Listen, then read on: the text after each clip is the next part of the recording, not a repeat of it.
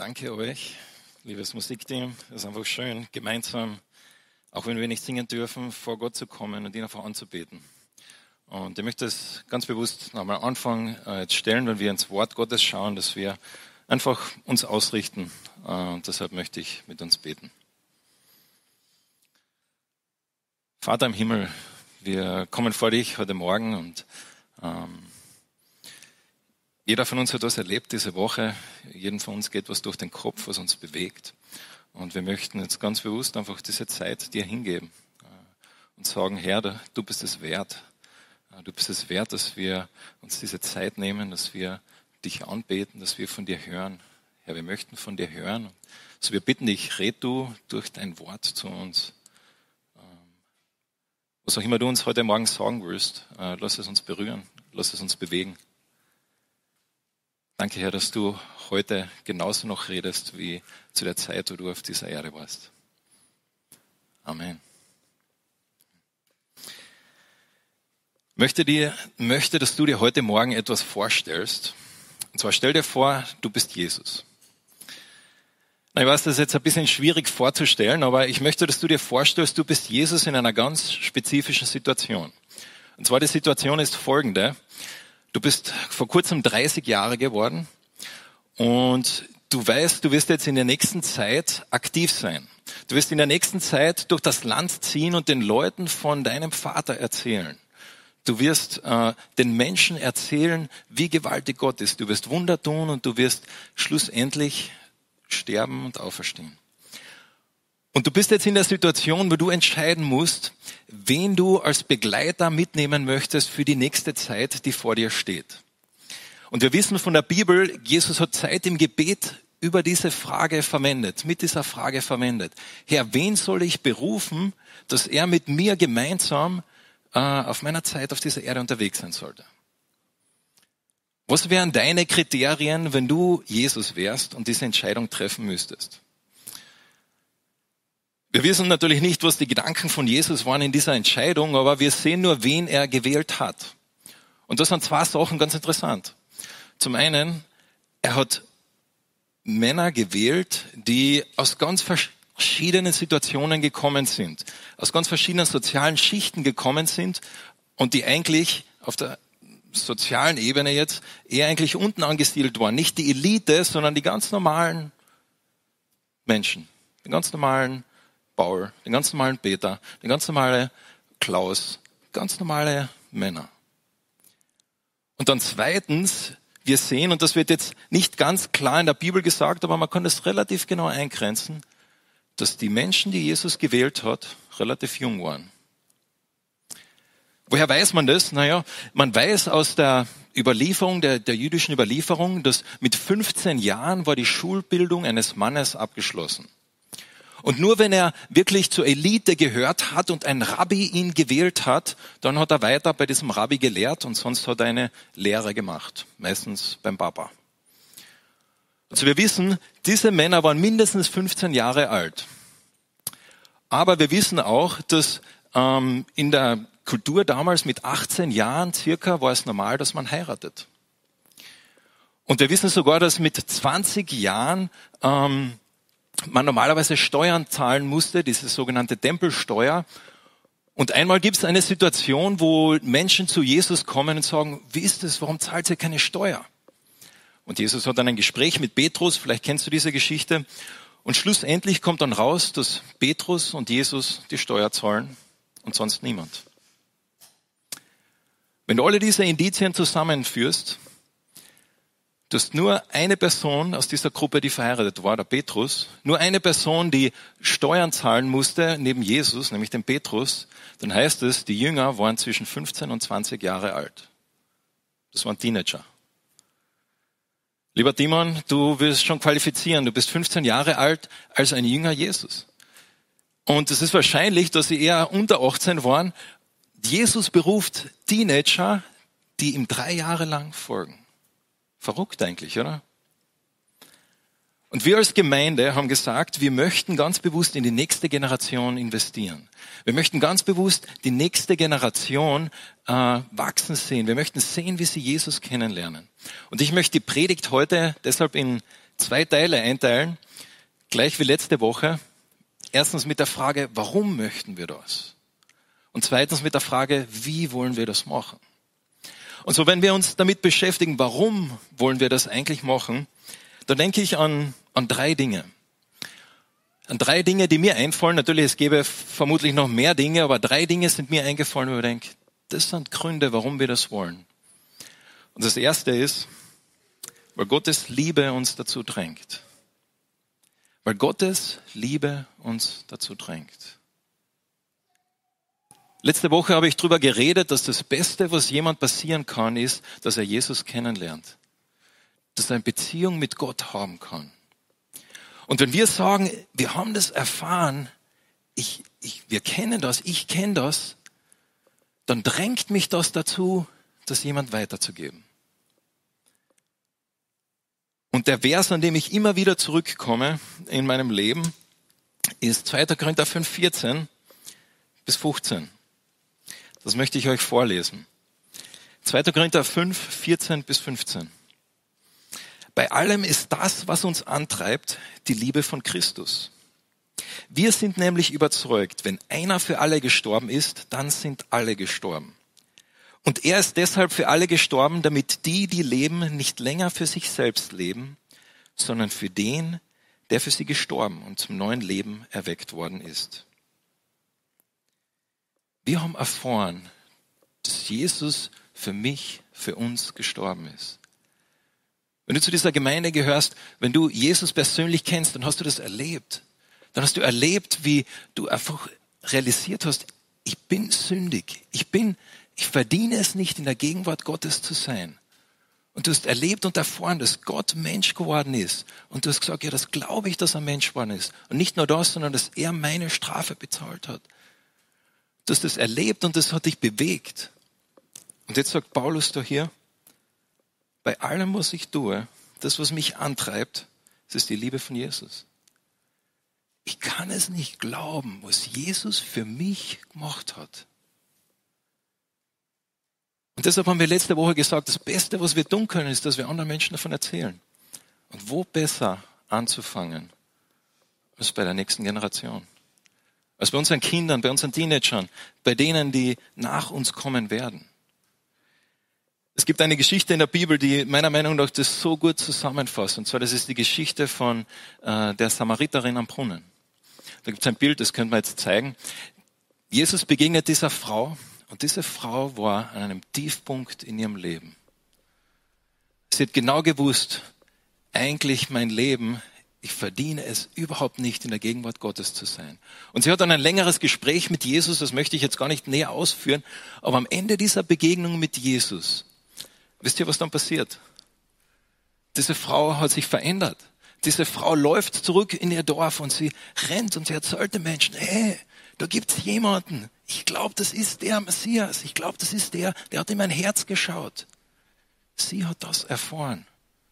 Und was war der nächste Schritt, der nächste Step, dass er anderen davon erzählt hat? Wo besser anzufangen als mit der nächsten Generation? Das motiviert uns. Das ist der Grund, warum, oder einer der Gründe, warum wir als Gemeinde sagen, wir möchten in die nächste Generation investieren. Weil das das Beste ist, was wir der nächsten Generation geben können.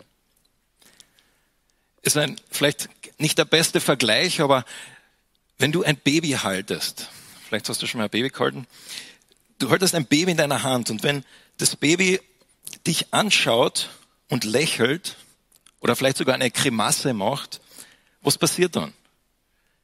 In zehn von zehn Fällen, in hundert von hundert Fällen, egal wie muskelbebockt die Person ist, wie tätowiert die Person ist, wenn dieses kleine Baby dich anschaut und eine Grimasse schneidet, dann fangst du einfach an zum Lachen. Das geht nicht anders. Es bewegt etwas in dir.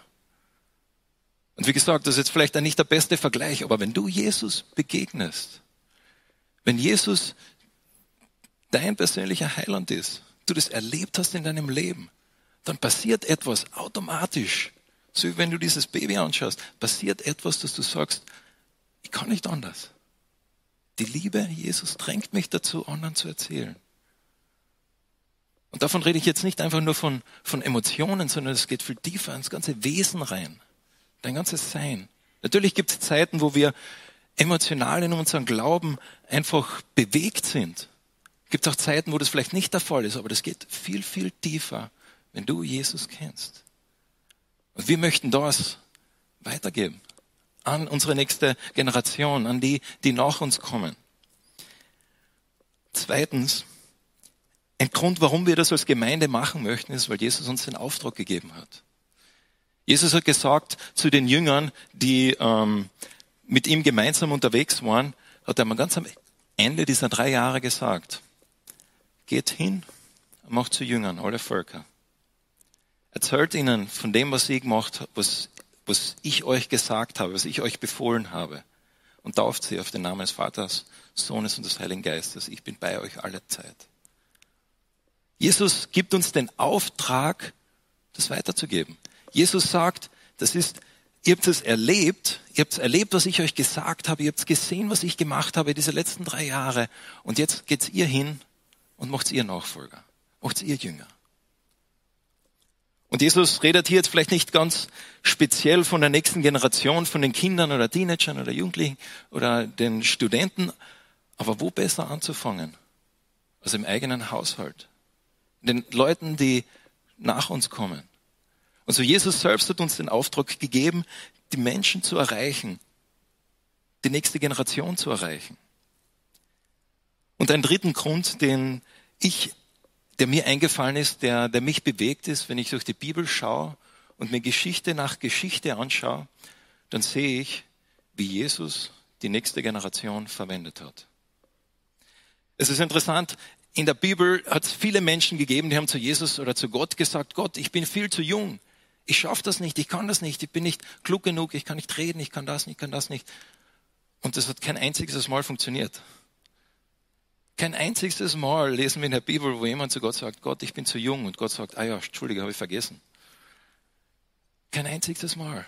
Da ist ein Jeremia, der mit 17 Jahren berufen wird, als Prophet seinem Volk die Botschaft zu verkünden. Mit 17 Jahren. Du bist ein Josua, der neben Mose gemeinsam sieht, wie man ein Volk leitet und dann schlussendlich als Mann, als relativ junger Mann noch, ähm, auch ein ganzes Volk von mehreren Millionen sehr wahrscheinlich leitet. Du bist ein Josia, der mit acht Jahren König wird und dann, als er 20 Jahre alt wird, führt eine Reform ein, die das ganze Land verändert. 20 Jahre. Da ist natürlich ein David, da ist eine Ruth, da ist eine Esther, die als Teenagerin ihr ganzes Volk rettet. Und das ist eine Geschichte von einem kleinen Mädchen, und diese Geschichte möchte ich euch vorlesen. In 2. Könige 5 lesen wir eine Geschichte von einem kleinen Mädchen. Da steht, Naaman, der Herrführer des Königs von Syrien, war an einem Aussatz erkrankt. Er war ein tapferer Soldat und der König hielt große Stücke auf ihn weil der Herr durch ihn den Syrern zum Sieg verholfen hatte. In seinem Haus befand sich ein junges Mädchen, das von syrischen Kriegsleuten bei einem Streifzug aus Israel geraubt worden war. Sie war Dienerin bei seiner Frau geworden. Situation ist folgende. Wir sind im Ausland, wir sind in Syrien. Und die Syrer sind oft in Israel eingefallen und auf einem dieser Raubzüge haben sie ein junges Mädchen mitgenommen und das hat jetzt bei diesem Mann namens Naaman gedient. Und dann lesen wir in Vers 2, in seinem Haus befand sich ein junges Mädchen, genau das habe ich schon gelesen, von syrischen Kriegsleuten bei einem Streifzug, als Israel geraubt worden war. Und einmal sagte sie zu ihrer Herrin, wenn mein Herr doch zu dem Propheten gehen könnte, der in Samarien lebt, der würde ihn von seiner Krankheit heilen. Naaman ging zum König und berichtete ihm, was das Mädchen gesagt hatte. Dieser Heerführer, dieser Mann war an einem Aussatz erkrankt. Er hat gewusst, sein Leben geht dem Ende zu, hat keinen Ausweg gesehen. Dann kommt dieses kleine Mädchen. Wir wissen nicht, wie alt sie war. Es wurde noch als Mädchen bezeichnet, wahrscheinlich unter 14 Jahre. Dieses kleine Mädchen in einem fremden Land sagt zu ihrem Boss, ich kenne Gott und mein Gott kann heilen. Ich habe es erlebt, ich habe es gesehen. Und dieses Mädchen verändert das Leben vom Namen. Es verändert sein Leben komplett. Und so durch die Bibel sehen wir immer wieder, wie Gott junge Menschen verwendet. Und deshalb, wir als Gemeinde wollen eine Gemeinde sein, die, die sagt, ja, wir möchten das. Wir möchten, dass Gott die jungen Menschen, die Gott uns gegeben hat, dass, der, dass die verwendet werden, dass sie die Möglichkeit haben, Gott zu dienen. In der Gemeinde, außerhalb der Gemeinde, ganz egal. so, wir sind gedrängt von Gottes Liebe. Deshalb möchten wir in die nächste Generation investieren. Wir haben den Auftrag von Jesus bekommen, den Menschen das weiterzugeben, der nächsten Generation das weiterzugeben. Und wir sehen in der Bibel, wie Gott zu Kindern, zu Teenagern, zu jungen Erwachsenen, zu Studenten sagt, du bist nicht zu jung. Du bist nicht zu jung. Ich möchte durch dich wirken. Und sehr oft hat Gott genau die Jungen verwendet, um das zu tun. Und die Frage ist jetzt natürlich berechtigt, aber wie möchten wir das als Gemeinde tun? Wie möchten wir in die nächste Generation investieren? Was, was, was haben wir vor? Wie schaut das aus? Und das sind die nächsten Schritte, die wir uns auch als Gemeinde Gedanken machen wollen. Aber ich möchte zwei Beispiele anschauen mit uns heute Morgen. Zwei Beispiele, wie wir das in der Bibel sehen, wie Menschen in die nächste Generation investiert haben. Zum einen ist da das Beispiel von Jesus. Jesus, ähm, wie ich schon gesagt habe am Anfang, hat sich zwölf Teenager ausgesucht, die mit ihm gemeinsam unterwegs waren. Zwölf Teenager, die ihn drei Jahre lang begleitet haben. Und ganz am Anfang, als Jesus sie auswählt, in Markus 3 steht Folgendes. Markus 3, Vers 13. Jesus stieg auf einen Berg und rief die zu sich, die er bei sich haben wollte. Sie traten zu ihm und er bestimmte zwölf, die er Apostel nannte. Sie sollten ständig bei ihm sein und er wollte sie aussenden damit sie seine Botschaft verkündeten und in seiner Vollmacht die Dämonen austrieben. Die Situation ist also folgende. Wir haben hier Jesus. Jesus ruft die Menschen zu sich, eine Menschenmenge, wir wissen nicht wie groß. Aus dieser Menschenmenge sucht er sich diese zwölf Teenager aus und dann sagt er zu diesen zwölf Teenagern, ich möchte, dass ihr bei mir seid. Der erste Grund, warum Jesus sie berufen hat, ist, dass sie bei ihm sind dass sie sehen, wie er ist, dass sie sehen, was er tut. Und ich denke, das ist ein Beispiel für uns, wenn wir drüber nachdenken, wenn du drüber nachdenkst, wie könntest du in jemand investieren? Lass ihn in dein Leben rein. Lass ihn sehen, wie du bist. Lass ihn sehen, wie du lebst. Lass ihn sehen, wie du deinen Glauben lebst. Nimm ihn mit. Das hat Jesus gemacht. Er hat sie mitgenommen. Er möchte, dass sie sehen, wie er ist dass sie ständig bei ihm sein. Das war das Erste, aber Jesus hat schon ganz am Anfang den Plan gehabt, sie rauszusenden. Jesus hat schon ganz am Anfang gewusst, eines Tages bin ich dahin. Tschüss. Und ganz am Anfang hat Jesus schon gesagt, ich möchte euch hinaussenden. Und sie hat einen, einen, einen Grund gehabt, ein Ziel gehabt, warum sie bei ihm sind. Dass sie sehen, wie er ist. Dass sie erleben, wie Gott ist. Dass sie sehen, wie er stirbt, wie er aufersteht, dass sie glauben an ihn, dass sie sehen, wie er mit Menschen umgeht, wie er heilt.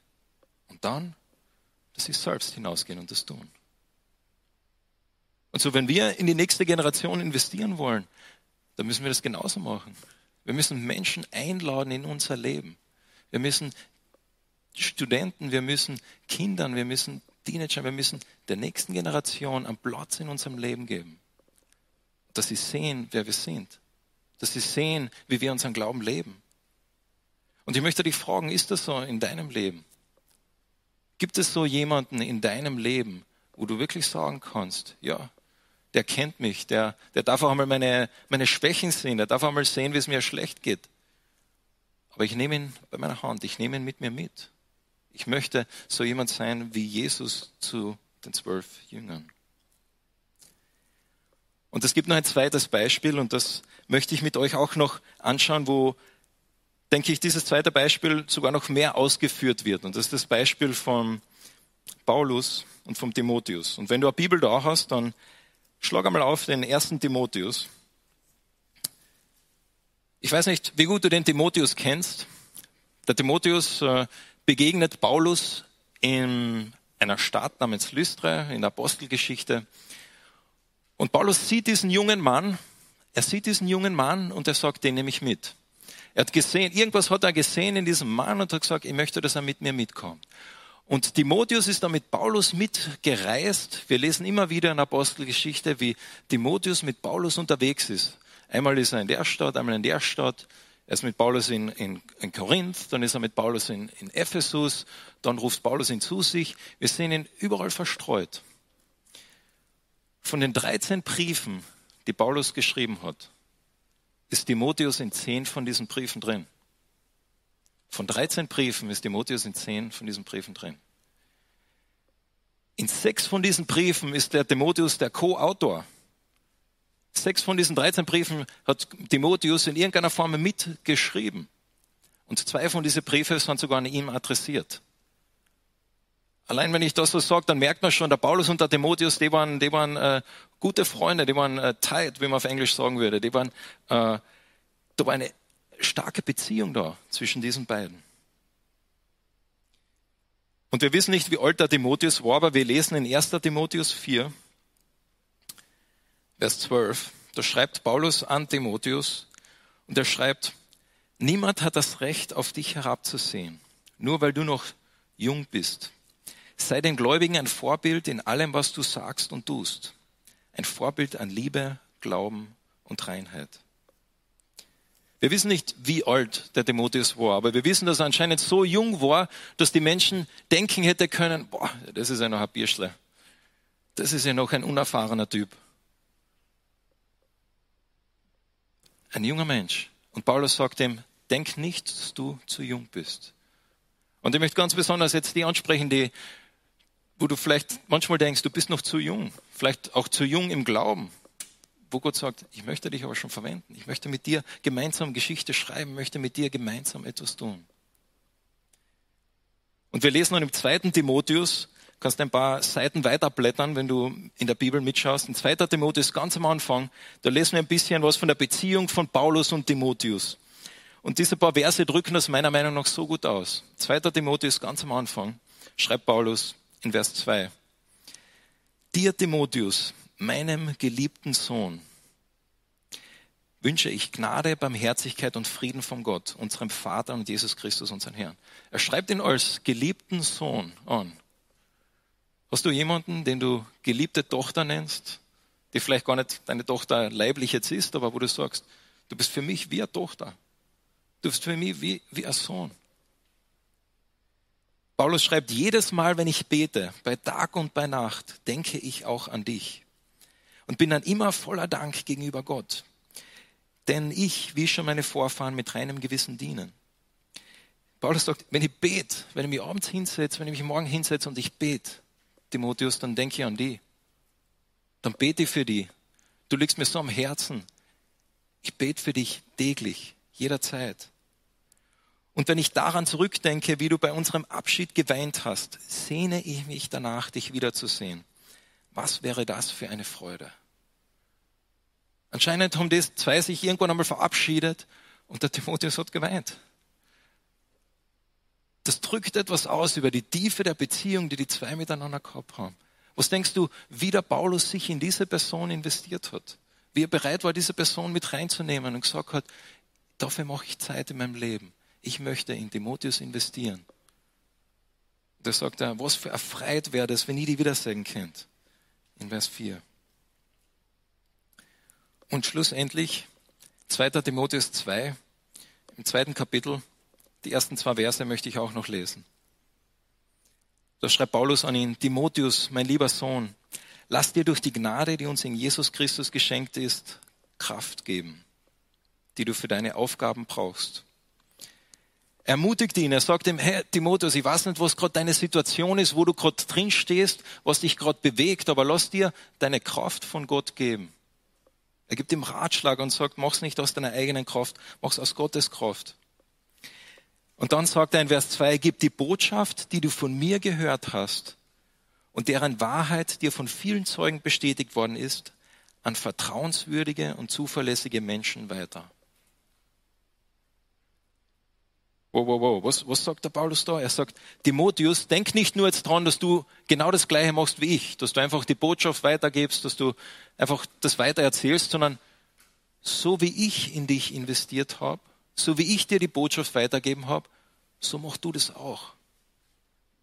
Welche Personen, Timotheus, gibt es in deinem Leben, in die du investieren könntest? Wo du siehst, boah, das ist jemand, der ist Feuer und Flamme für Gott oder das ist jemand, der vielleicht, wo du das Potenzial siehst, das ist jemand, den Gott verwenden möchte und da möchte ich meine Zeit investieren. Aber Paulus geht noch einen Schritt weiter. Gib die Botschaft, die du von mir gehört hast und deren Wahrheit dir von vielen Zeugen bestätigt wurde, an vertrauenswürdige und zuverlässige Menschen weiter, die wiederum ebenfalls fähig sind, andere zu, zu lernen. Es ist wie eine Kette. Und ich behaupte, diese Kette, die mit Jesus angefangen hat, die geht bis heute. Ich behaupte, dass es auch in deinem Leben Menschen gibt, die bereit waren, in dich zu investieren. Vielleicht war es nicht ein, ein Paulus, der oder ein Jesus, der drei Jahre lang dich voll reingelassen hat, aber an gewissen Punkten in deinem Leben hat es Menschen gegeben und sei das dein Papa oder deine Mama oder dein Onkel oder Opa oder jemand, den du vielleicht kennengelernt hast. Es hat Menschen gegeben in deinem Leben, die bereit waren und gesagt haben, du bist mir wichtig. Ich nehme Zeit aus meinem Tag heraus, ich möchte in dich investieren. Und das möchten wir tun als Gemeinde. Wir möchten in die nächste Generation investieren. Und ich möchte es nochmal klar sagen, an diesem Punkt geht es um die nächste Generation, um unsere Kinder, um unsere Teenager, Jugendlichen, um die Studenten. Aber ich möchte da jetzt nicht aufhören. Wenn ein 70-Jähriger in einen 50-Jährigen investiert, wie cool ist das? Wenn ein zwölfjähriges Mädchen in ein siebenjähriges Mädchen investiert, wie cool ist das? Ich war letztes Jahr in Kanada und der Pastor, der dort gelebt hat, war so circa 65. Und der hat mir eines Tages erzählt, dass er einen Mentor hat, der 40 ist. Also es geht hier nicht vorwiegend darum, welches Alter die Personen haben oder so. Aber ich möchte dich fragen, hast du in deinem Leben einen Paulus?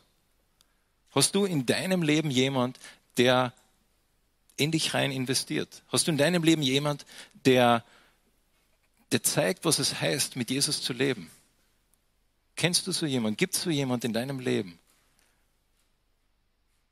Und ich habe diese Frage schon öfter gestellt, aber ich, in meinem Leben war das so wichtig, Menschen zu haben, die gesagt haben, Raffi, du bist mir wichtig, ich investiere in dich. Das Beste, was mir passiert ist, dass Menschen das gesagt haben. Und ich möchte dich ermutigen, wenn du so jemanden nicht hast in deinem Leben, dann find so jemand. Bete Gott, bitte Gott, dass er dir so jemand zeigt in deinem Leben, der bereit ist, in dich zu investieren. Aber vielleicht hast du so jemand, vielleicht kennst du jemand, der, der das macht für dich und da möchte ich dich fragen, hast du in deinem Leben einen Timotheus? Hast du in deinem Leben jemanden, wo du bereit bist zu sagen, du nimmst Zeit außer aus deinem Alltag und investierst in die Person? Gibt es so jemand in deinem Leben, wo du sagst, ja, ich mache den zu meinem Nachfolger, zum Nachfolger Jesus. Das ist nicht einfach nur ein, ein, äh, ein nice to have, ein Add-on, etwas, was man ja, könnte man machen oder so, sondern das ist, wie Jesus es gemodelt hat, wie Jesus es vorgezeigt hat, was es heißt, Jünger zu machen. Menschen mitzunehmen, mit reinzunehmen in dein Leben und ihnen zu zeigen, was es heißt, Jesus nachzufolgen. Und so wir als Gemeinde, wir möchten das. Wir möchten eine Kultur schaffen, wo die nächste Generation aufblühen kann, wo sie Verantwortung übernehmen kann, wo sie Fehler machen kann, wo sie Sachen ausprobieren kann. Und ich kann ganz ehrlich mit euch sein, wenn ich mit 27 Jahren nicht eine E-Mail von einem Hans-Peter bekommen hätte, der gesagt hat, ja Raffi, ich glaube, du wärst jemand, der ein Praktikum da machen könnte, würde ich heute nicht hier stehen. Eine Situation, wo jemand gedacht hat, ja, der ist es vielleicht wert, in ihn zu investieren.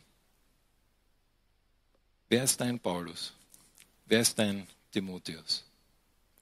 Möchte zum Abschluss noch einmal diesen Text vorlesen, den die Emma vorher schon so schön vorgelesen hat. Liebe Technik, können Sie mir den einblenden? Wir träumen von einer Gemeinde, wo junge Menschen Gott begegnen und in ihren Stärken wachsen dürfen. Wir sind davon überzeugt, dass jede Generation Gott auf ihre Weise kennenlernen muss. Deshalb wollen wir die nächste Generation im Glauben wachsen sehen und sie dafür ausrüsten und stärken. Wir träumen davon, dass junge Menschen aktiv mitarbeiten und Verantwortung übernehmen. Dabei ist keiner alleine gelassen, sondern hat einen Begleiter, mit dem er durchs Leben gehen kann. Wir wollen relevant sein für die nächste Generation und sie dort abholen, wo sie sind. Jesus Christus, ich sage dir danke für die Tatsache, dass wir in der Bibel immer wieder sehen, wie du Menschen verwendet hast wie du junge Menschen verwendet hast, wie wenn die Gesellschaft sagt, ah, lass die Kinder nicht zu mir kommen, da sagst du, na, die Kinder erst recht. Nehmt ein Beispiel an den Kindern. Herr, wir möchten äh, so sein wie du, wir möchten das modeln, wir möchten nächste Generation investieren. Und so bitte zeige uns in unserem Leben, wer Timotheus sein könnte für uns. Zeige uns in unserem Leben, wer ein Paulus sein könnte für uns. Lass uns nicht alleine durchs Leben gehen, Herr. Zeig das mir und zeig das jedem, der da sitzt. Danke, Herr, dass du für uns gestorben bist, dass du gekommen bist und dass du es einfach vorgezeigt hast, was es heißt, ein Nachfolger von dir zu sein. Schenke uns, dass wir dieses Privileg haben, ein Paulus zu sein für Fülle, Fülle, Fülle, Fülle Timotheus.